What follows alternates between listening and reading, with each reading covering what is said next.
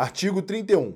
A empresa contratante de serviços executados mediante cessão de mão de obra, inclusive em regime de trabalho temporário, deverá reter 11% do valor bruto da nota fiscal ou fatura de prestação de serviços e recolher, em nome da empresa cedente da mão de obra, a importância retida até o dia 20 do mês subsequente ao da emissão respectiva da nota fiscal ou fatura ou até o dia útil imediatamente anterior, se não houver expediente bancário naquele dia, observando o disposto do parágrafo 5 do artigo 33 desta lei. Parágrafo 1.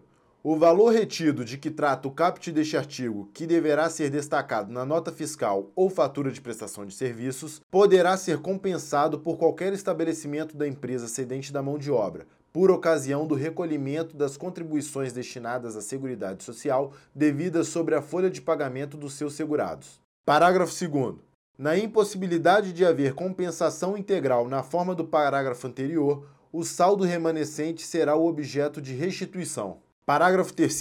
Para os fins desta lei, entende-se como cessão de mão de obra a colocação à disposição do contratante, em suas dependências ou nas de terceiros, de segurados que realizem serviços contínuos, relacionados ou não com a atividade fim da empresa, quaisquer que sejam a natureza e a forma de contratação.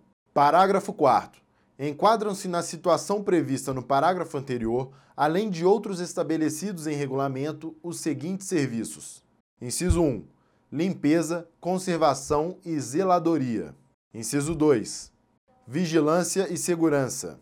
Inciso 3 empreitada de mão de obra. Inciso 4. Contratação de trabalho temporário na forma da Lei número 6019 de 3 de janeiro de 1974. Parágrafo 5 o cedente da mão de obra deverá elaborar folhas de pagamento distintas para cada contratante. Parágrafo 6. Em se tratando de retenção e recolhimento realizados na forma do caput deste artigo, em nome de consórcio de que tratam os artigos 278 e 279 da Lei número 6404 de 15 de dezembro de 1976, aplica-se o disposto em todo este artigo, observada a participação de cada uma das empresas consorciadas, na forma do respectivo ato constitutivo.